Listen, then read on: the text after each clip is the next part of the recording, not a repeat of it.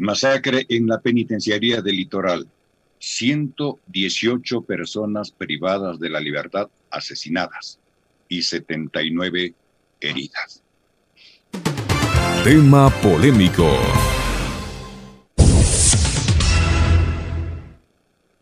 Los datos oficiales los entregó la Policía Nacional. Cerca de las 19 horas de este jueves 30 de septiembre, la institución confirmó que la cifra oficial de muertos por la masacre carcelaria subió a 118. También señaló que el número de heridos es 79. Durante la mañana y tarde de este 30 de septiembre, el gobierno manejaba la cifra de 116 víctimas mortales. En la noche de este jueves se confirmaron los dos decesos y los agentes de la policía retoman parcialmente el control de la penitenciaria del litoral, en donde se produjeron los hechos de violencia desde el martes 28 de septiembre. Como parte de los operativos, los agentes realizaron dos incursiones para incautar armas, explosivos, celulares y otros objetos. Cerca de 900 agentes participaron en las tareas. Los militares también apoyaron en el control externo e incluso se observó durante la jornada la presencia de vehículos blindados. La Corte Interamericana de los Derechos Humanos, EIDH, condenó los hechos de violencia suscitados en la antigua penitenciaria del litoral. En un comunicado compartido en las redes sociales, la institución instó al Estado ecuatoriano a investigar de oficio y con la debida diligencia los hechos. Mientras que con 101 votos, el Pleno de la Asamblea Nacional aprobó la resolución para solicitar la comparecencia de la ministra de Gobierno, Alexandra Vela, del Servicio de Atención a Personas Privadas de la Libertad SNAI, el titular Bolívar Garazón, y los comandantes de la Policía Nacional y las Fuerzas Armadas esperan explicaciones por la crisis en el sistema penitenciario. En Pichincha opina, Alexis Moncayo tiene la palabra. Bueno, yo quiero eh, empezar ahora hablando sobre este tema, haciendo autocrítica con respecto a lo que sucede en, los medios de comunicación, en las plataformas digitales que se están convirtiendo también ya en reproductores de información y de noticias, ¿no? Em, ayer se empezó a especular y mucho con respecto de el número de fallecidos que si son 116, 118 la cifra oficial a que han entregado las autoridades, o si son 300. Si no hay confirmación y si la información no sale de fuentes oficiales, lo mejor es evitar este tipo de especulaciones. Hablar de 300 personas asesinadas en los centros de rehabilitación sin la suficiente convicción eh, y la verificación del caso me parece que es una absoluta irresponsabilidad. Y ayer hubo portales digitales que reprodujeron esa información que aparentemente hasta el sol de hoy es falsa. Son 118 según lo tenemos, lo tenemos entendido, porque además así lo han manifestado las autoridades. Pero 118 no es menos malo que 300 o que 500 o que 1000. Pueden ser dos los asesinados en las cárceles, eso ya termina siendo malo. Bueno, son 118 vidas que se cegaron, vidas de seres humanos. No han matado a, un, a una bacteria, a un bicho, son personas. ¿no? Esto digo, ¿saben por qué? Porque ayer ya empezamos a ver también mensajes en las redes sociales de algunos que hace poco tiempo nomás eran expertos en eh, tema de mujeres irresponsables que porque hicieron una carrera en televisión, son actores ahí de una serie de medio pelo, ahora se las dan de analistas de temas de mujeres y dijeron que ojalá las feministas les podamos mandar a pasear en, en Afganistán, ¿no? Para ver qué hacen los talibanes con ellas. Ahora estos que eran expertos en temas relacionados con el feminismo hablan de seguridad y dicen, déjenles nomás que se maten, más o menos. Sean 118, sean más o si eran menos, les insisto, no importa, el número es lo aquí en este caso el número es lo de menos, ¿saben por qué? Porque terminan siendo vidas, vidas humanas. Y yo no sé si eh, esto lo teníamos preparado ayer, no sé si lo tengan todavía guardado nuestros, nuestro equipo de producción, Chris, Meli, Carlitos. Había un video que no sé si ustedes lo vieron y ojalá lo tengamos, en donde un eh, funcionario de las cárceles de la penitenciaría de Guayaquil empieza a leer los nombres de las personas. No sé si lo tenemos. Si lo tenemos, eh, si, sería buenísimo pasarlo para empezar por ahí en el análisis. Porque eso es, es como medieval, ¿no?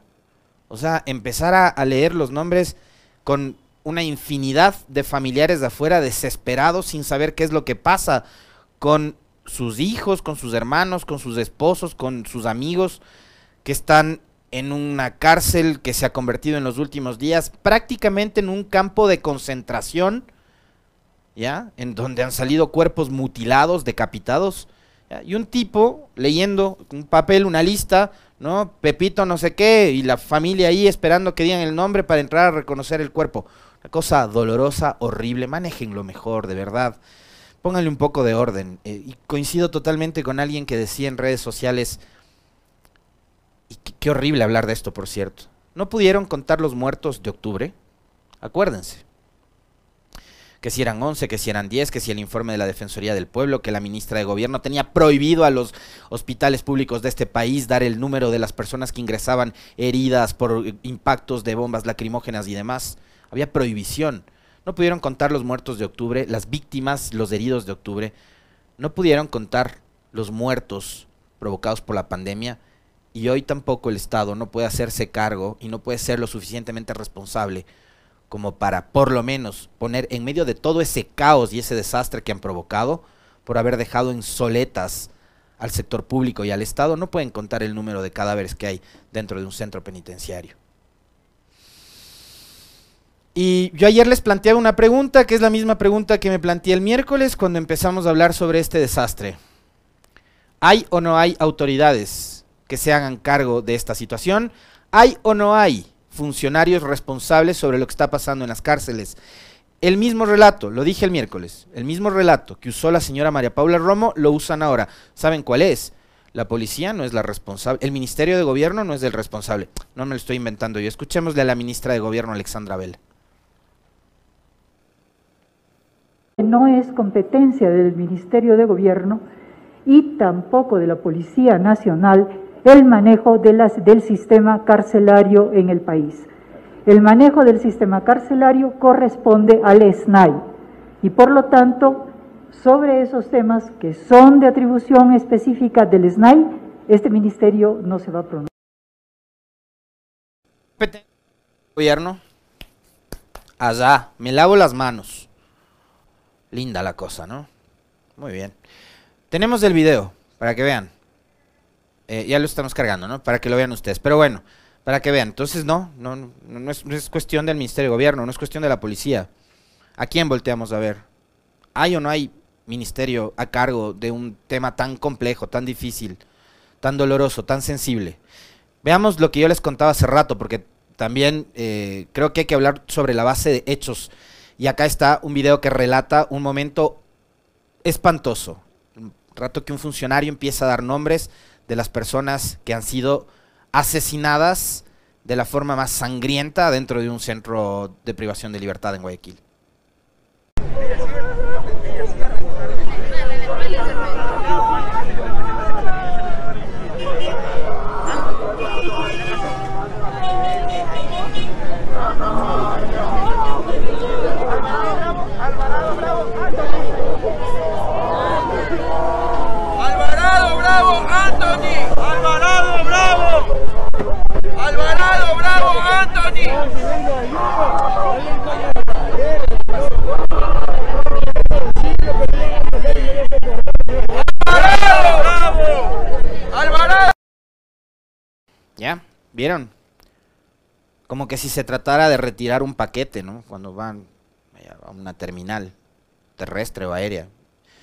Su nombre, sí, venga, retire su paquete. Algo así parecido, ¿no?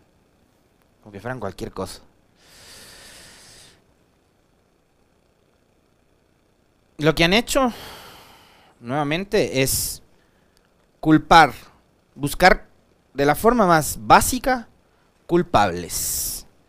Escuchemos lo que dice alguien que funge de periodista a propósito de las fake news.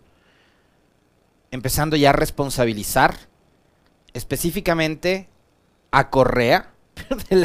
Esto ya es de locos. Esto ya es de locos. Pero que lo diga un medio incautado, administrado por el Estado, en televisión abierta, donde hay muchísima gente que ve y que todavía les cree, que es impresionante, ya sabemos, ya sabemos por dónde van a ir los tiros en este caso. Escuchemos esto porque ustedes, al igual que yo, se van a indignar. El problema tiene dimensión geopolítica Esto es una estrategia de desestabilización del régimen de Lazo, muy probablemente orquestada desde Bélgica, Caracas y La Habana.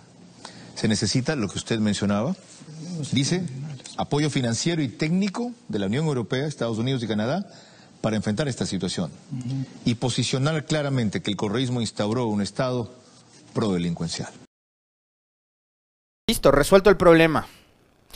¿El correísmo es el responsable de la crisis en las cárceles? Porque algún loco le mandó un mensaje por WhatsApp y el otro lo leyó en televisión abierta. Hay una estrategia que viene de Bélgica que tiene plata y mueve para que los presos se maten. De verdad que esto es demencial. Pero no hay la mínima intención de profundizar el análisis y de ir un poquito más allá. Nosotros aquí lo dijimos miércoles, jueves, lo volvemos a decir hoy. Hubo un gobierno que se especializó en destruir al Estado. El mismo gobierno que le dejó a su socio, Guillermo Lazo, un ministerio de obras públicas y transporte sin maquinaria para poder dar mantenimiento a las vías del país. No me lo estoy inventando yo. En este espacio, en estas cámaras, con estos micrófonos, Marcelo Cabrera, ministro de Obras Públicas y Transporte, dijo que se encontraron un ministerio en soletas, que Moreno les dejó sin maquinaria y que recién ahora está llevando adelante un proceso de compra pública para poder tener maquinaria y salir a dar mantenimiento a las vías que están olvidadas en el Ecuador. Ese mismo gobierno que desmanteló el Estado fue el que eliminó el Ministerio de Justicia, que a la vez era el organismo encargado de regir la, política pública en materia de rehabilitación social. Desde ahí salían los guías, los guías penitenciarios, que además cumplían con toda una fase y un proceso de capacitación en derechos humanos y de tales. Eliminaron el Ministerio de Justicia, no le encargaron a nadie el manejo y administración de los centros de rehabilitación social. Por eso es que la señora ministra sale, como lo hacía María Paula Romo en el pasado, a decir, mm, no es mi responsabilidad allá. Más fácil es leer un mensaje de WhatsApp de un loco que le dice que la culpa es de Correa. Esos son los medios de comunicación y esos son los periodistas que tienen tantísima credibilidad en este país. Si el gobierno sigue dejándose asesorar por esa gente, quién sabe dónde vamos a ir a parar. Y mientras tanto, ayer el presidente Lazo andaba tomándose fotos al lado de postes de electricidad. Wow.